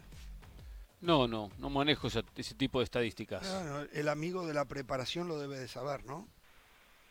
Amigo. De la preparación. Eh, seguramente, seguramente Messi. Mbappé. Quiere decir que no se preparó, no se preparó. No, no, no preparamos, no, estamos Exacto. Yo también pensé el Messi también. Lionel Messi, 66 faltas en 6 partidos, 11 faltas por partido promedio, ¿no? En la Sí. preparación también tiene que incluir el olfato periodístico, el conocimiento de Bueno, fútbol. 66 faltas en 6 partidos. 11 faltas por partido le han pegado hasta debajo de la lengua a Messi. ¿eh? Es- Ahora le voy a decir algo, ¿eh? Sí. Le voy a decir algo. Eh, hoy, por ejemplo, a Mbappé le hicieron varias faltas y, Sí. y- y- y no, no lo cuidan tanto. La que mencionaba Caro de Amrabat de Amarilla, el pisotón cuando le rompen las correas. Y así le puedo mencionar otras dos, tres que estuvieron al borde, ¿no? Que César Arturo Ramos en México las marca todas y seguramente en todas saca Buen amarilla. trabajo, ¿eh? De César Arturo Ramos, me gustó. No me gustó, porque la amarilla que le saca a Bufal no era de amarilla. Ahí termina eh, perjudicando a Marruecos. Después las dos que ya le mencioné eh, so- sobre Mbappé, dos tarjetas de amarilla. Y el que le hace ese pisotón a Mbappé sobre los cordones es el mismo que pisa Lucas Hernández en el primer tiempo. Una jugada también de amarilla. Eh, ya- y Perdóneme por mire, venir tan mire, preparado. Planteo algo, ¿se dan cuenta? ¿Se dan cuenta? Pregunto, ¿a quién le hicieron más falta? Bueno, resultó Sí, siendo Messi. Messi, inmediatamente Mbappé. Ya me imagino Que no lo cuidan tanto. que no, que no lo cuidan tanto a Mbappé. claro. Ya me imagino que nos vamos preparando para el domingo Sí, para final, determinar según el resultado de UEFA Conmebol y según el resultado ver cuál de los dos ahora es el mejor jugador del mundo. Eh, aunque Mbappé la rompa, si gana Argentina, Messi va a ser el mejor jugador del mundo. Si, si la rompe Messi y gana Francia, aunque Mbappé no haga mucho, Mbappé va a ser el mejor jugador del mundo. Eh, y seguimos en este culebrón de, de inventarle rivales a Messi, ¿no? Eh, cuando se da algo parecido de Mbappé con lo que era Cristiano también, porque son dos jugadores hasta similares, tienen similitudes. Messi es totalmente diferente, ¿no? Entonces, eh, pero ya Mba- Mbappé le puede disputar el mejor jugador del mundial. Eso se el lo puede mejor disputar. jugador del mundial. Sí, sí. exacto. Eso sí se lo puede disputar Eh, en este pero mundial. el mejor jugador del mundo no. Eso no, es otra cosa. es Lo que pasa es que Mbappé es presente y futuro. Exacto. Messi es pasado y presente, yo creo. Eh, Está bien, pero. bueno, pero hablamos de en el- presente en- nosotros. En el Hablamos futuro de hoy. esperemos el cuando futuro, venga, ¿no? Claro, y el pasado ya futuro, está. Exactamente, pero. Pero lo que eh, pasa es Hernán que lo es muy, acaba de fuerte el presente. El presente de Mbappé es muy bueno. De definir de manera correcta. Hernán lo acaba de definir de manera correcta. Mbappé, el que usted quiera, Messi, se le da el premio como mejor futbolista de la Copa del Mundo. Eso no lo convierte en el mejor del mundo. A ver, eh, la- eh, eh, y en la FIFA, Jorge, en los mundiales, no necesariamente le dan el premio al futbolista que gana. 2010 No. Forlán, 2014 Lionel Messi. En ese sentido, la FIFA hace muy bien las cosas. ¿eh? Después podemos debatir. Por ejemplo, yo recuerdo que Jorge decía, no, yo se lo hubiese dado a Schweinsteiger en el 2014. Sí. Y es debatible. Lo único que quiero marcar es que en los mundiales el premio no necesariamente se le da a, a- a un futbolista del equipo que gana. Oliver Kahn en el 2002. Y así le puedo seguir citando ejemplos. Perdóneme que venga tan la preparado. FIFA. Pero eso es la FIFA. Yo estoy preguntando el ambiente, el periodismo y después Ah. las redes cloacales. Allí es donde. También hay que ver qué periodismo, ¿no? Sí, sí, sí, sí. También hay que ver qué periodismo. periodismo serio, Bueno, pero- periodismo, eh, Pe- pero, a ver, saludar, supongamos- eh, Messi, ¿no? O sea, los bobos. Sí. Sup- supongamos que Francia hace eh, un gran partido y Mbappé lo comanda. No va a ser el día para hablar de Messi. O sea, eh, eh, si Messi no tiene un buen partido, eh, ah, Messi, ah, sí, cosa. claro, su legado va a estar, pero vamos a hablar de Mbappé. Si Mbappé hace un partidazo, eh, hay que hablar de, de Mbappé. Importa un bledo quién le dé el premio al mejor, ¿eh? Y me importa un bledo el balón de oro. A mí ¿eh? no me importa lo que importa a un usted le bledo importe. el de Best. Yo no hago el programa pensando a lo que a usted le importa. Ah, ahora reaccionó. No, no, no. revancha. Exacto. Eh, Eso Yo revancha. no hago está el bien, está programa bien. pensando está bien, a lo que a usted está le bien, importa. efecto Porque a mí boomerang. lo que a usted le importa me Está importa bien, un efecto bledo. boomerang. Pues Yo ya pasan lo hablando yo 20 lo hago minutos para la audiencia, de esos, que es la de que esos el pequeños premios. De esos pequeños premios individuales. Acá lo importante es el premio colectivo, la Copa del Mundo. Está bien. Eso es lo importante. Es cierto. Si a Messi le dicen no vas a ganar ningún premio individual, ni el mejor del mundial, ni el balón de oro, ni de Best, pero vas a ganar el campeonato del mundo y no vas a tocar una sola Claro. pelota. Ayer me firma cont- ya, Ayer firma me ya. la pro- el productor ejecutivo de nosotros, el señor Edgardo Matei, que en Argentina hicieron Ah, una compulsa así. Todos sabemos los problemas económicos enormes que tiene la Argentina país y por ende sus ciudadanos, con una inflación espantosa. Entonces hicieron una Mm. compulsa preguntándole, no sé cuál es el mostrario, si son 10.000 o 100, pero en esa compulsa le preguntaban a la gente qué preferían, una inflación cero o Argentina campeón del mundo. Así que fue impresionante todo el mundo Argentina campeón del mundo. Más allá que después ellos van a sufrir con el problema económico que hay. ¿no? No, pero la inflación en el próximo año la puede corregir. Un mundial tiene que esperar tres años y medio. Eso es verdad, eso es verdad, eso es verdad. No, y de hecho decían que la cantidad de argentinos que hay en, en Qatar no tiene nada que ver con la realidad económica del país. O sea, dicen, para la realidad que tienen económicamente Bueno, hablando, hay demasiados argentinos. Pero yo le digo que Sí, hubo sí. mucha gente, mucha gente, y hoy lo estaba escuchando, que empeñó su casa, empeñó su auto, Sí. empeñó alguna joyita que podía tener, alguna cosa de valor, eh, a pagar en 10 años para venirse a ver la final el próximo domingo. Hubo mucha gente que hizo locuras, literalmente locuras, locuras económicas en Argentina Sí. para poder estar acá el domingo. Aunque también hay, hay muchos argentinos que viven en otros países que Sí, tienen no, una también, situación sí. económica más cómoda. Por ejemplo. Jorge Dani Canel le mandó saludos. Estuvo Saludos. por allá. Ah, ¿está por acá también? Te- tengo como 25 amigos que están allá, ¿eh? Todos de Ah. acá de Miami. A ver si la próxima vez viene usted también. Bueno, eh, ¿Sabe, Lléveme, sabe- lléveme. ¿qué? ¿Qué? No, yo no lo puedo traer. No, no, no. Usted no quiso venir, usted no quiso venir. Bueno, a ver, eh, ¿Sabe que habló Rivaldo? Puso un tuit Rivaldo. Eh, después de la pausa te- le voy a contar lo que dijo. lo que pocos se animan a decir, ok, y dijo yo- Rivaldo. Y yo le voy a decir algo que usted no quiere ni recordar. Yo también, yo tengo para usted. Yo le voy a decir algo. Que usted no quiere ni recordar. Y seguramente del Valle, No sé. si recuerdo bien, no me acuerdo de la señora, pero del Valle también estaba Qué con- raro. Vamos a la pausa, volvemos. No sé con qué viene.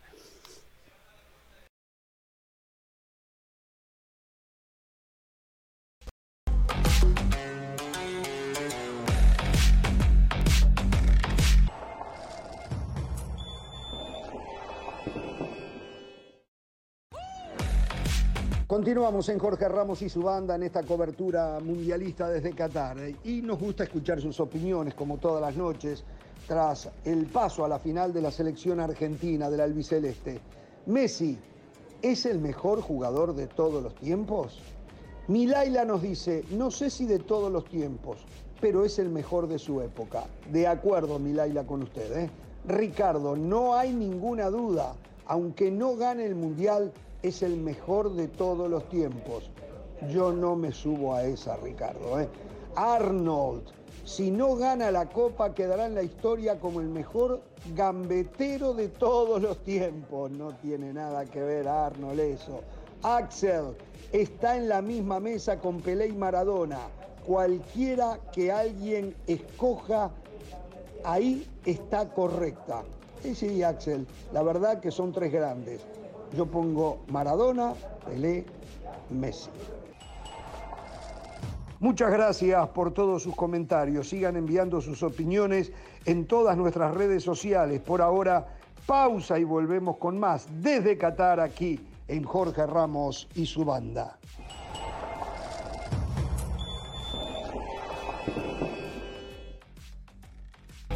Sí. A ver, eh, me acaba de llegar algo. Escuchen esto. ¿Cuál fue el primer mundial de Messi? El del 2006, ¿no? Que no jugó Sí, casi sí. con Peckerman, ¿no? Que Peckerman lo no lo puso en ese partido contra Alemania. Correctamente. Cuando entra el, Bueno, el Cruz. Cuando Messi Cruz. jugaba su primer mundial, el Dibu Martínez tenía tres- 13 años. Nahuel Molina, que eh, el equipo titular, ¿no? Sí. 8 años. El Cuti Romero, 8 años. Nico Tamendi, 18 años. Marcos Acuña, 14 años. Rodrigo de Paul, 12 años. Enzo Fernández, 5 años. Alexis McAllister, 7 años. Ángel Di María, 18 años. Y Julián Álvarez, 6 seis años. O sea, todos crecieron y se formaron como futbolistas teniendo a Messi como máximo ídolo. Hoy, eh, eh, Juegan con él. junto a, a Messi, van por el máximo sueño, ¿no? Claro. Por el máximo. juegan al lado de él, Hoy juegan al lado de él, ¿eh? Mm. Hoy juegan. Bueno, Por eso vieron- el respeto también. Sí, el respeto y la admiración. De Paul dijo, jugamos por la camiseta, pero también jugamos por Leo. Ellos juegan por su ídolo. Hay una foto fantástica de Julián Álvarez. Cuando tenía, no sé, Jorge dice seis años, ¿no? Cuando Messi jugó su primer mundial. Seguramente Julián tenía como nueve, diez. Una foto muy linda. Está Sí. con Messi, como que él le pide La una vi, foto. Una la foto vi. que se ha hecho viral. Y Sí. hoy juegan juntos. La vi, la y vi. algo muy importante que el otro día creo que nos lo mandó la producción. Cuando Messi anuncia su retiro de la selección después de aquella final en Copa América Centenario, Enzo Fernández le escribió una carta abierta. Ah, no la tenía. Muy, muy esa. buena. ¿Ah, sí? Sí, sí. Fantástico lo que le escribió Enzo Fernández a Leo Messi. A ver si la encuentro y se las leo. Ah, bueno, eh, lo increíble y quiero, y quiero destacar a Luka Modric. eh. Ayer en el dolor y en el enojo con el árbitro porque está con Del Valle en que no fue penal, Luka Modric dijo, ojalá Messi gane el Mundial. Eh, Mm. qué, qué persona extraordinaria lo de Sí, nota, Modric. eh. sí. Qué ser humano extra, aparte del jugador que es, que es un fenómeno, qué ser humano, pensar, jugador del Real Madrid, pensar que hay por ahí tarados eh, que se creen, eh, no sé, hinchas que no lo son del Real Madrid y lo que están deseando es que Messi pierda el Mundial. Luka Modric, figura inconmensurable del Real Madrid, quiere que Messi gane el Mundial. Chapó a Modric. Y otra más, este chico de 16 años brasileño, que dicen que ya lo tiene firmado el Real Madrid, no se ha anunciado oficialmente Hendrik, ayer cuando vio lo que hizo Messi en el tercer gol, escribió en redes sociales, Messi es absurdo. ¿Qué hizo? E inmediatamente, supuestamente jugador del Real Madrid y brasileño, le empezaron a caer arriba, tuvo que borrar eh, el, el tweet. Ah. Eh, sí, Qué tontería. Tuve- no, no, es que, es que las redes cloacales son, son terribles. Las redes cloacales son terribles, son terribles, terribles, terribles, ¿no? ¿Quieren Sí, que le lea lo de. Enzo Fernández? Jorge Hernán Caro, me parece que vale mucho la pena, honestamente Sí, vale sí. mucho la pena. Dale. 27 de junio del año 2016, Hernán. Si Sí. hoy Enzo Fernández tiene... ¿Cuántos años tiene Enzo hoy? 21, ¿no? 21. A ver, 21, Hace entonces tenía años. 15 años. Quin- 15 años. Dice Enzo Fernández cuando. Messi anuncia su retiro de la selección. ¿Cómo te vamos a convencer nosotros que somos unos muertos? ¿Cómo te vamos a convencer nosotros que en nuestra vida tuvimos el 1% de presión que tenés en tus hombros? Que te levantás a la mañana y te mirás al espejo y sabes que una multitud de más de 40 millones de habitantes no solamente quieren que, que te salgan las cosas perfectas, sino que ridículamente se han impuesto que te pueden exigirlas. ¿Cómo te vamos a convencer nosotros que no pudimos entender que sos un ser humano, una persona con un talento inigualable, el mejor jugador del planeta, pero una persona en fin? ¿Cómo te vamos a convencer nosotros si no paramos ni un segundo a darnos cuenta que no sos vos el responsable del enojo que nos provoca perder, que muchas veces tiene más que ver con frustraciones propias que se despiertan? Mirémonos al espejo y preguntémonos si nos exigimos a nosotros mismos el 1% de, que, de lo que le exigimos a este muchacho que en verdad ni conocemos. Qué bien. Eh, continúa y dice, ¿cómo vamos a convencerte nosotros que nos cuesta ver que en el mundo entero te halaga, que en tus vacaciones podrías estar tirado en una playa y estar ahí corriendo y representando nuestros colores para que nos fijemos si corres o si cantas el himno? Haz lo que quieras, Leonel, pero por favor, pensá en quedarte, pero quédate para divertirte, que es lo que esta gente te ha quitado. En un mundo de presiones ridículas, logran sacarle lo más noble que tiene un juego, la diversión. De pibe, seguro soñabas con representar a tu país y divertirte. Verte jugar a vos con la celeste y blanca es el orgullo más grande del mundo. Jugar para divertirte, que cuando vos te divertís, no tenés idea de lo que nos divertimos nosotros. Gracias y perdón. Hashtag Leo Messi. Qué increíble Mm. lo que acaba de leer José. Y hoy es compañero de Leo Messi. Lío Y qué madurez para escribir. Y está cerca de convertirse en campeón del mundo de la mano de Lío Messi, ¿no? Lo que es la vida, Mm. ¿no? Lo que nos depara Sí. y que no tenemos ni idea de lo que va a ocurrir con nosotros, ¿no?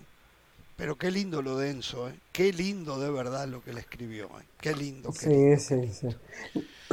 Escribió también en tweet eh, Rivaldo. Mm. Es, siempre es muy difícil porque antes que todo aparece como una crítica de la gente que un argentino apoya a Brasil o que un brasileño apoya a Argentina. Mm. Entonces siempre está un poco a la defensiva y uno se enti- entiende eso, ¿no? Por la rivalidad que existe. Eh, no- no ha Acá le tomaban mala- el pelo a usted no ha hasta habido- hace unos días porque usted había dicho que Sí, si no, no- prefe- si no ganaba Argentina, que ganara alguien de, América y si era Brasil, que, fuese Brasil, pero que la. Copa que era en Argentina. Exacto. Pero después muchos se fueron soltando y, y- y se fueron sumando a esto. Scaloni lo dijo Scaloni, también. Scaloni sí, lo dijo. sí. Y dijo Rivaldo en las últimas horas, ya no tenemos a Brasil ni a Neymar en esta final de la Copa. Entonces voy a quedarme con Argentina. Sin palabras para ti, Messi. Eh, tú merecías ser campeón del mundo antes, pero Dios sabe que todas las cosas van a, a coronarse este domingo. Tú te mereces este, este título. Está en portugués, yo estaba traduciendo en Ah, portugués. sí, sí, sí, sí, Tú te mereces este título. Lo puso Espectacular, ¿eh? Rivaldo. Espectacular, espectacular lo de Rivaldo. Pelé también le mandó un mensaje. O sea, es tanta la buena onda para con Messi que aquellos que no la tienen, si les queda un poquito de dignidad, eh, que no tienen la obligación, digo, se tendrán que Tampoco. sentir muy mal, ¿no? Se tendrán que sentir muy, Sí, muy Jürgen mal. Klinsmann también dijo Jürgen- que quiere que Messi. Muchos en Europa se han manifestado sí, a favor sí, de que sí, les sí. gustaría. Por lo que Messi, lado del fútbol. Es increíble, lo adora el mundo a Messi. sí, lo sí, ado- es sí. que es un hombre que trasluce ser buena gente, ser buena persona. El mundo lo adora a Messi. Entonces, Sin ser bueno, carismático lo termina haciendo. O sea, sin ser carismático lo termina haciendo porque Messi nunca se ha esforzado por caer bien. Messi nunca ha sido el, el que, el que más se muestre. Messi no ha sido el de las frases más altisonantes. Messi ha sido todo lo contrario de Maradona y por eso también lo han criticado hasta los mismos argentinos. Ya luego comprendieron. Y él, yo creo que, o sea, ha, ha sido un líder natural. Se ha ganado la simpatía de la gente naturalmente por lo que es, no por lo que quiere ser. Eh, dos Sí, cosas. yo, yo agregaría algo. Sí, José. Yo agregaría algo. Messi es un buen perdedor y es un buen ganador. El otro día contra Países Bajos, que la gente siempre tiende a generalizar, Messi no se burló de los futbolistas de Países Bajos después de la tanda de penales. Sí Otamendi, sí Leandro Paredes. Messi fue directo a abrazar a su, a su compañero, al Dibu Martínez. Después, yo estoy de acuerdo en todo lo que dice Jorge, menos en una cosa. Cuando usted dice si les queda algo de dignidad. A ver, Ronaldo, el fenómeno, creo que tiene mucha dignidad. Pero él también fue muy sincero. Creo que tampoco podemos Claro. satanizar y olvidarnos de Está que es una rivalidad deportiva. Si, si Rivaldo, o en este caso quiere que gane Messi, o si Ronaldo no bien, quiere que gane Argentina por esa me rivalidad, rectifico, tampoco está gracias. muy mal. Gracias, gracias. Me rectifico, ¿eh? Me rectifico. Tiene razón, tiene razón. Que Ronaldo había dicho. Ah, no, Ronaldo el fenómeno, ¿no? Estamos hablando Sí, de sí, Ronaldo. sí, el Sí. fenómeno, el fenómeno. Sí, Ronaldo había dicho que quería que ganara Argentina por Messi, o quería que ganara Messi, no Sí, Argentina, no pero sí, Argentina. sí Messi. Por él. Sí, sí, Ronaldo también lo apoyaba a Messi. A ver, eh, dos cosas. Una, hoy les mandé en el chat privado que tenemos nosotros eh, aquel programa que hacía Diego Maradona, eh, La Noche del Sí. 10, cuando estuvo con Pelé, donde Pelé canta una canción que él mismo escribió y donde la canción más allá o más acá decía, mientras tú quieres ser Pelé, yo quiero ser tú. Claro. ¿eh? Entonces me acordaba por lo que escribía Enzo Fernández, lo que le escribió a Messi, ¿no? Nosotros que no tenemos ni el 1% te de presión, te exigimos no sé qué. O sea, es verdad, es verdad. El, el ser Pelé, el haber sido Maradona, el ser Messi, el ser Cristiano Ronaldo, es, es un tema, ¿eh? Claro. Es, es un tema, un tema, un tema. Sí, un porque tema. quisieran a veces poder tener la tranquilidad de transitar en el lugar que quieran del mundo sin ser llamados, convocados por la gente, teniendo que estar con seguridad, sa- sacándose fotos. Sí. Eso es lo que de momento que los termina incomodando por una cuestión lógica y entendible. Puede estar en paz transitando por cualquier sector del planeta. Hoy, hoy escuché algo eh, que yo so- creí que solo ocurría eh, en este programa aquí cuando vienen en tono mala leche.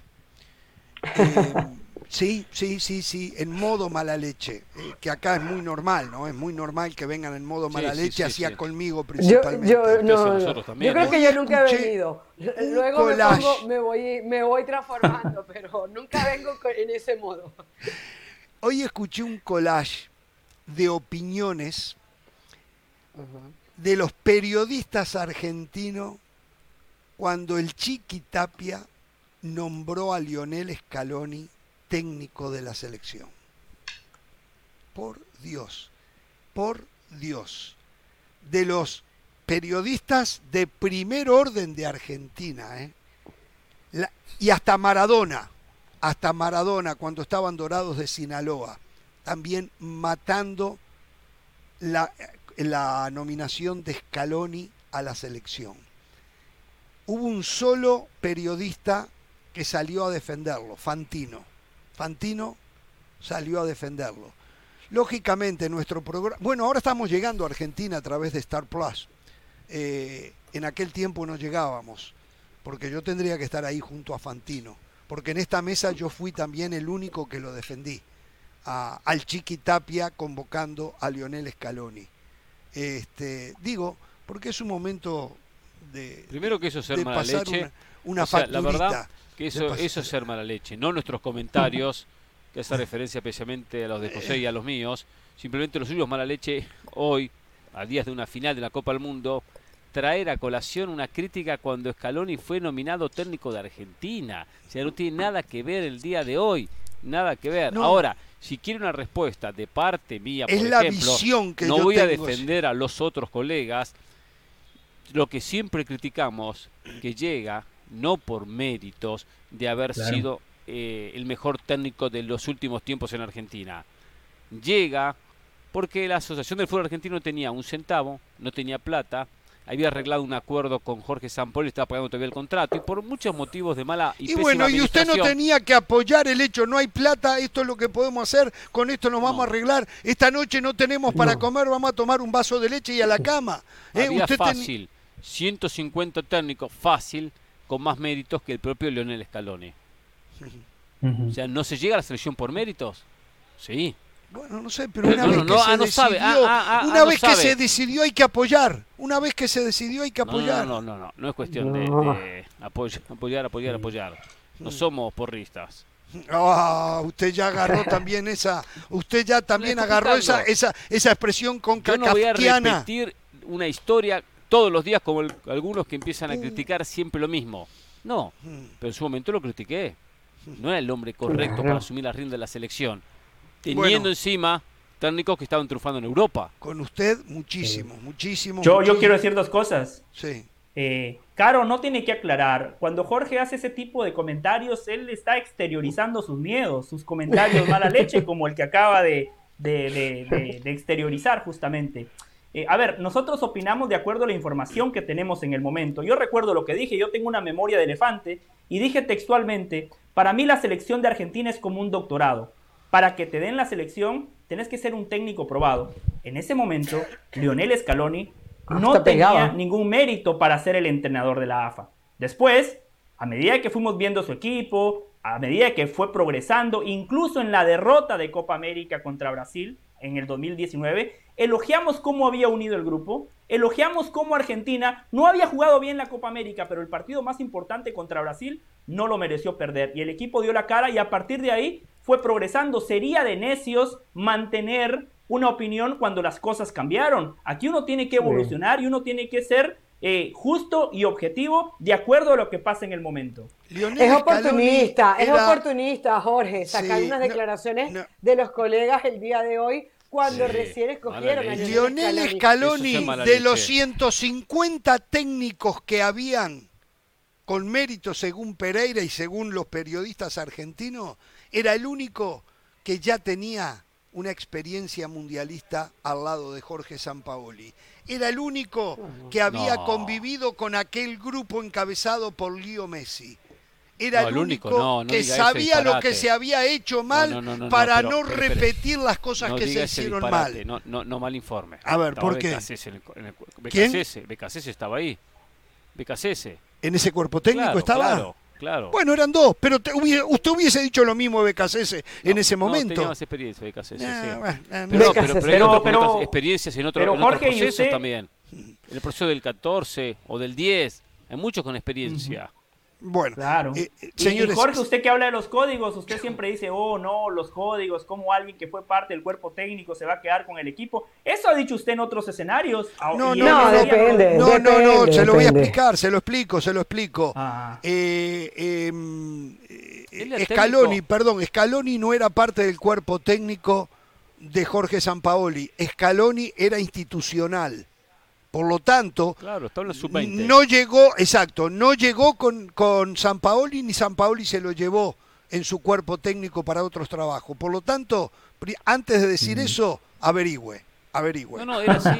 Él estaba dirigiendo los sub-20. está bien. Después fue parte del cuerpo técnico. Antes de decir eso, que averigüe. Pero Jorge, pero Jorge, si hoy agarraran como técnico de Uruguay al asistente técnico de Diego Alonso, ¿usted estaría de acuerdo? Y que, y que no haya estado y no tenga experiencia como entrenador, ¿no? O sea, lo natural era el rechazo. Lo natural era el rechazo en un abanico de posibilidades que tú tienes en el fútbol argentino. Entonces, por eso, por eso, por eso me parece pero Lionel Messi, Lionel Messi, que a las puertas de una perdón, final. Lionel Scaloni sabe eh, que estoy avanzado en relación al resto. ahora, ahora, en relación al resto. Yo no recuerdo cuál fue su punto defendiendo esta. No, defender a Chiquitapia, eso fue lo que hizo. Defender a Chiquitapia. Solo por defender a su amigo Chiquitapia. Por defender a Chiquitapia estaba bien. Estaba bien. Dos cosas antes de que se termine el programa. Dos cosas. Eh, una que rapidita y otra que quiero la reacción de José del Valle principalmente. La rapidita. Hoy en Uruguay el periodista Federico Buizán, basado en noticias que llegaban desde México, nunca dijo la fuente, eh, expresó que Cruz Azul, decían desde México, que Cruz Azul había cerrado la contratación de Luis Suárez. Em, yo hice algunas llamadas y en Uruguay nadie me pudo confirmar esto, porque aparte Buizán dice que le llegó a él la noticia desde México. En México algunos medios eh, han publicado exactamente lo mismo. Le pregunté a León Lecanda, que cubre a Cruz Azul, y él está en, el proceso de averiguación, pero eh, Lecanda lo puso en duda. En su momento, cuando Toluca lo buscó a Luis Suárez, Luis Suárez, me acuerdo haberlo escuchado, dijo que a su edad ir a jugar a la altura de la Ciudad de México no era aconsejable. Pero a la altura de Toluca. A la altura de Toluca, claro, a la altura de Toluca. De acuerdo. Uno piensa que lo mismo pensaría ahora eh, de la Ciudad de México, que no es tan alto como Toluca, pero a lo mejor no tiene ninguna otra oferta y le pagan Tengo muy bien. Tengo que el Galaxy se ha sumado a Miami. Inter Miami me habían dicho que estaba prácticamente hecho. A mí me habían dicho que Inter Miami estaba prácticamente, aunque la gente hablaba del Galaxy. Lo otro, Cristiano Ronaldo entrena en las instalaciones del Real Madrid en Valdebebas. ¿Se ilusionó del Valle? Periodísticamente lo veo como algo muy normal, como Dani Alves cuando fue y entrenó en las instalaciones del Barça, lo mismo hace Suárez, muchos futbolistas cuando están en esas ciudades y piden entrenar, sus exclubes generalmente a todos les abren las puertas. Lo veo como algo muy normal. Pero no me contestó. ¿Quisiera? ¿Te gustaría? No, no, mis sentimientos, eh, si quiere llámeme después del programa y le digo. Aquí estoy para hablar como periodista, como Caro, como Hernán, como usted. Qué atrevido. Qué, atrevido. ¿Usted se cree que lo aguanto dos horas acá y después lo, todavía lo voy a seguir aguantando? Empecé a decir que Afuera. no lo quieren el Real Madrid. Señores, yo voy a estar No ahora quieren, con no Faitelson en cronómetro, ¿eh? Vamos a romper los ratings de cronómetro, ¿eh? Si Que está como es ¿eh? así punto cronómetro. Entonces a ver si lo podemos mejorar. ¿eh? Como, eh, no, ese punto lo mata el cronómetro en el podcast. Hasta mañana. No tengan temor de ser felices.